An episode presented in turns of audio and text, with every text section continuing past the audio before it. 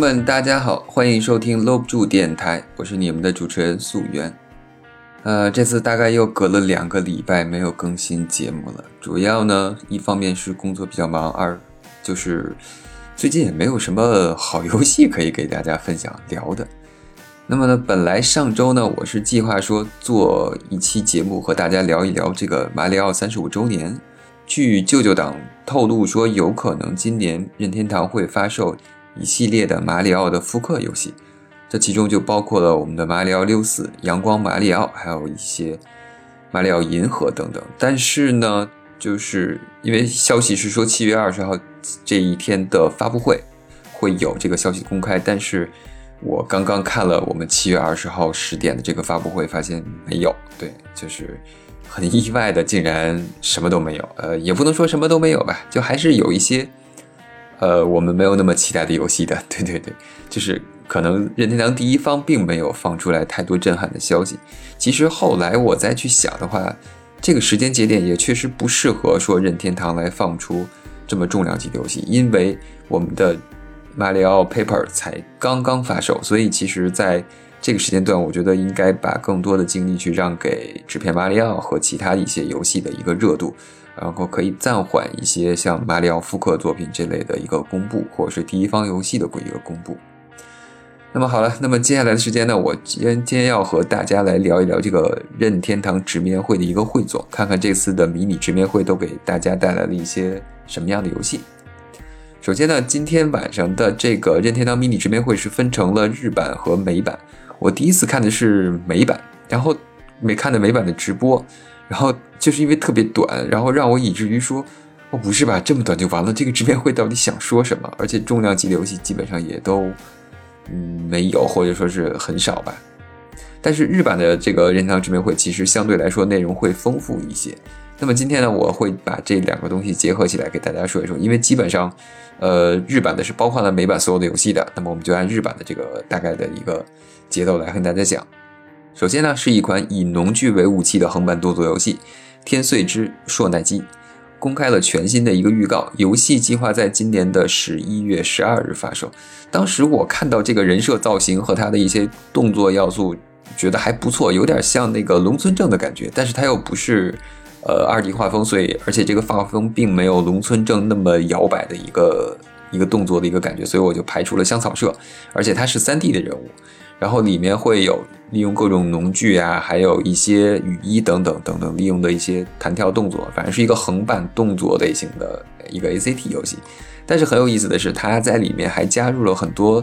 呃种植跟农场的一些一些部分，游戏部分。就我们可能会先要锄地啊，还要插水稻啊，等待收获呀，甚至是把我们收获的这个东西去把它做成米呀等等一些东西。然后直到说这个游戏。最后在发售封面的时候，我看到了 Marvelous，我才明白哦，原来是牧场物语这家公司做的。所以说，虽然这次游戏的可能本质变了，但是他们还是逃不开种地这一块。我觉得，但是游戏卖相说真心话，我觉得还不错，很有日本和风的一个感觉，而且它主打的也是一个和风 RPG 的一个感觉。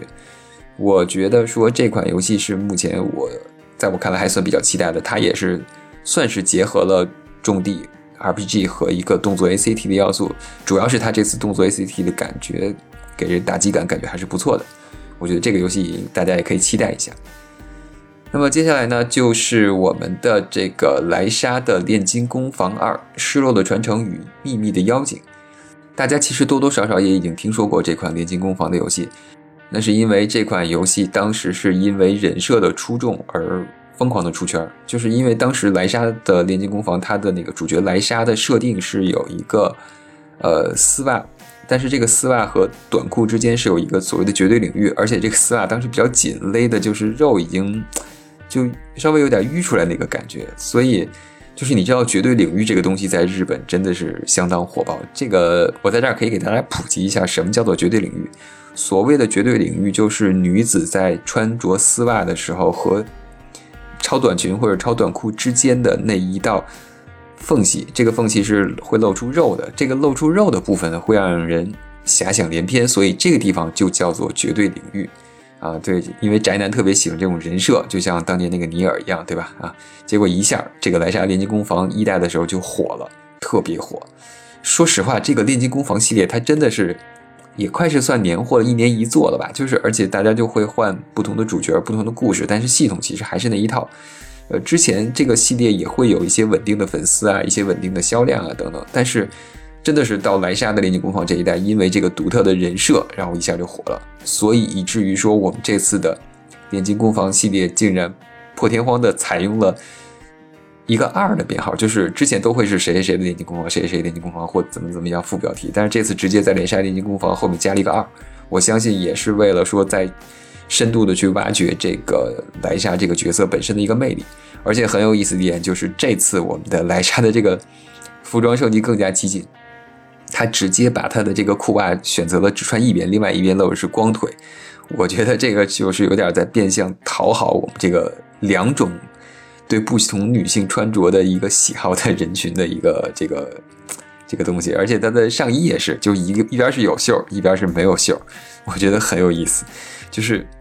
感觉是太吃这个人设了啊！然后游戏呢还是那样，就因为如果你玩过《炼金工坊》系列，你就会知道这个游戏呃大概就是那样，是个 RPG，然后玩的还不错，但是也并没有说能让你惊艳的那么一个那么一个地方。如果说收听我的节目的有来家炼金工坊或者炼金工坊系列的粉丝啊，希望你们呢如果有一些反对意见，你们也可以给我留言，然后来告诉我这个游戏有多好玩，我也。其实我也还想挺想体验这个游戏的，只不过这个游戏现在太贵了，对吧？那么接下来呢，就是我们的节奏海拉鲁。节奏海拉鲁就是之前公布的那个节奏地牢和我们的任天堂合作，采用了我们任天堂这个知名 IP 塞尔达系列角色而公布的这个制作的一款叫节奏海拉鲁的游戏。那么这次公布了后续的一个付费 DLC 的部分。并且是有三部分 DLC，第一弹于明天就可以上市，然后后面呢还会追加了一些其他东西。整个我们这个 DLC 算是还很丰富，追加了不同的新的角色，还有新的乐曲等等等等，可以说是相当丰富。有我们的斯音杰，有我们的暗黑林克，还有我们的姆吉拉的假面等等等等。然后这个游戏其实卖相还不错，但是因为我本身对节奏不是很感兴趣，地牢我还是很感兴趣的，所以这款游戏其实包括节奏地牢之前的那个作品，我也不是玩的很明白。虽然是挂着塞尔达的皮肤吧，但是毕竟它其实核心机制还是我们的这个节奏地牢的一个核心，所以我还没有体验过，在这里就不给大家说了。然后接下来是一款大富翁类的铁道公路运营游戏《桃太郎地铁》，昭和、平成、令和，这个也。我也没玩过，说实话，因为它其实是大富翁，而且它本身的卖相这么多系列吧，虽然它这个游戏肯定也是有固定的粉丝群，要不然也不会说一年一做的就这样固定的出，好吧？那么接下来呢，就是官方又公布了一大堆游戏的串烧，包括我们的这个 Ninja 啦，然后还有等等等等等等一系列即将发售的，还有我们的妖精的尾巴，还有少年 Jump 明星大乱斗，对，然后还有我们的那个海贼王等等等等。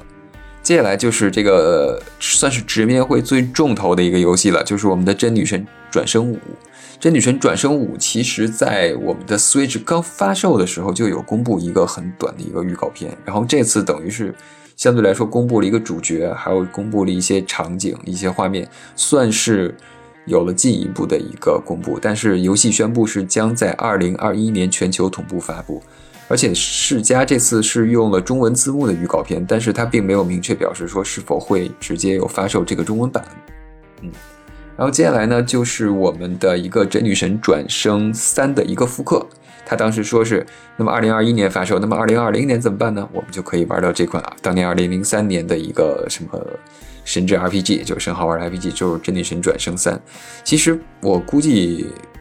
如果是有些年纪的朋友们，你知道可能会知道真女神转生系列，但是可能年轻一点的朋友们，大家都没有太听说过这个系列。其实真女神转生系列算是阿特拉斯一个非常非常扎实的 RPG 系列。它最早其实是叫女神转生，但是后来由于阿特拉斯出来之后，这个女神转生的名字被版权并不在他们手里，所以他们最后为了说延续这个东西，就改成了真女神转生，就有点像真三国无双啊，对吧？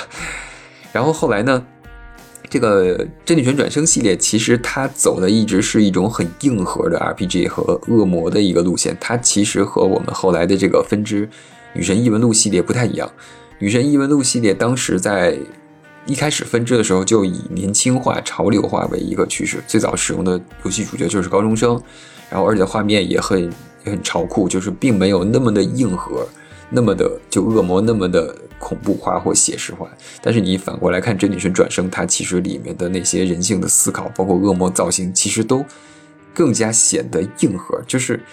这个游戏喜欢的人会非常喜欢，但是不喜欢的人可能就直接被这个画面和这个等等等等这种设定就劝退了。这女神转生系列在当年还是一个很潮流的东西，因为它里面有这种所谓的呃很现代的一些元素，甚至是未来的一些设定，然后还有一些恶魔等等这些东西的加入。但是真女神转生，说实话，现在。你反过来再来看它的，包括人设呀，包括服装等等这些设计，你都会觉得有一点点过时。而且后来真女神转生系列大部分是在任系平台发售，而我们的女神异闻录系列呢就给了 PS 平台，所以，呃，PS 平台的女神异闻录现在其实个人觉得人气是要高过它的正传真女神转生的。当然后来其实阿特拉斯还做了很多真女神转生类似的一些其他的游戏。比如说我们的《恶魔异闻录》，还有和那个火焰文章合作的一个《幻影异闻录》等等等，这些其实都是当他们在使用真女神转生这套系统，然后去延伸出很多不同的东西啊。那么其实真女神转生系列呢，我觉得说它虽然已经很老了，但是我在这次的这个宣传片里面，其实看到说它的人设和它的场景其实有点慢慢的像。我们的女神异闻录靠近，因为大家也知道，女神异闻录这两年太火了，就他们获得的奖，包括给玩家整体的这个影响都很不错，所以我相信真女神转生这个组可能在制作游戏的时候也会往那边去参考一下，好吧？那么今天的内容就到这里了，这就是这次任天堂这个迷你直面会的全部内容。我知道大家肯定会有一些失望，因为我们在这里没有看到任何关于马里奥、塞尔达、Pokemon 等等等等消息。我相信说。呃，大家最期待的还是哪些东西？当然，我其实本身也还是期待，但是有可能说，因为今年这个疫情会导致说很多游戏开发进度缓慢。我希望大家呢也能够耐心的去等一等，看看有没有可能说到年底或者是下半年，我们还会迎来一个小高潮。因为大家都知道，年底的时候，特别是圣诞节，一般是欧美和日本的一个消费的一个很很黄金的时段。就这个时间，游戏机和软件其实卖的是最好的。我相信说。因为现在游戏都没有公布到年底的商战的这一个范围，所以我觉得说，接下来起码下半年应该还会有一到两场的直面会，所以我觉得大家也不要着急。如果你手里买了认亏券，你可以再等一等，等一等看看说下半年还是不是会有我们期待的《塞尔达二》或者是《马里奥的复刻》等等一些新的游戏或老的游戏出现。那么今天的节目呢就到这里，如果你也喜欢游戏，欢迎订阅我的频道，我会在每周五、周六更新。呃。有可能会脱稿啊，各位实在不好意思。然后呢，跟大家聊一聊游戏啊，或者是推荐给大家一些好玩游戏，再或者跟朋友聊点什么，来填补你无聊的通勤时间，好吧？那今天节目就到这里，朋友们再见。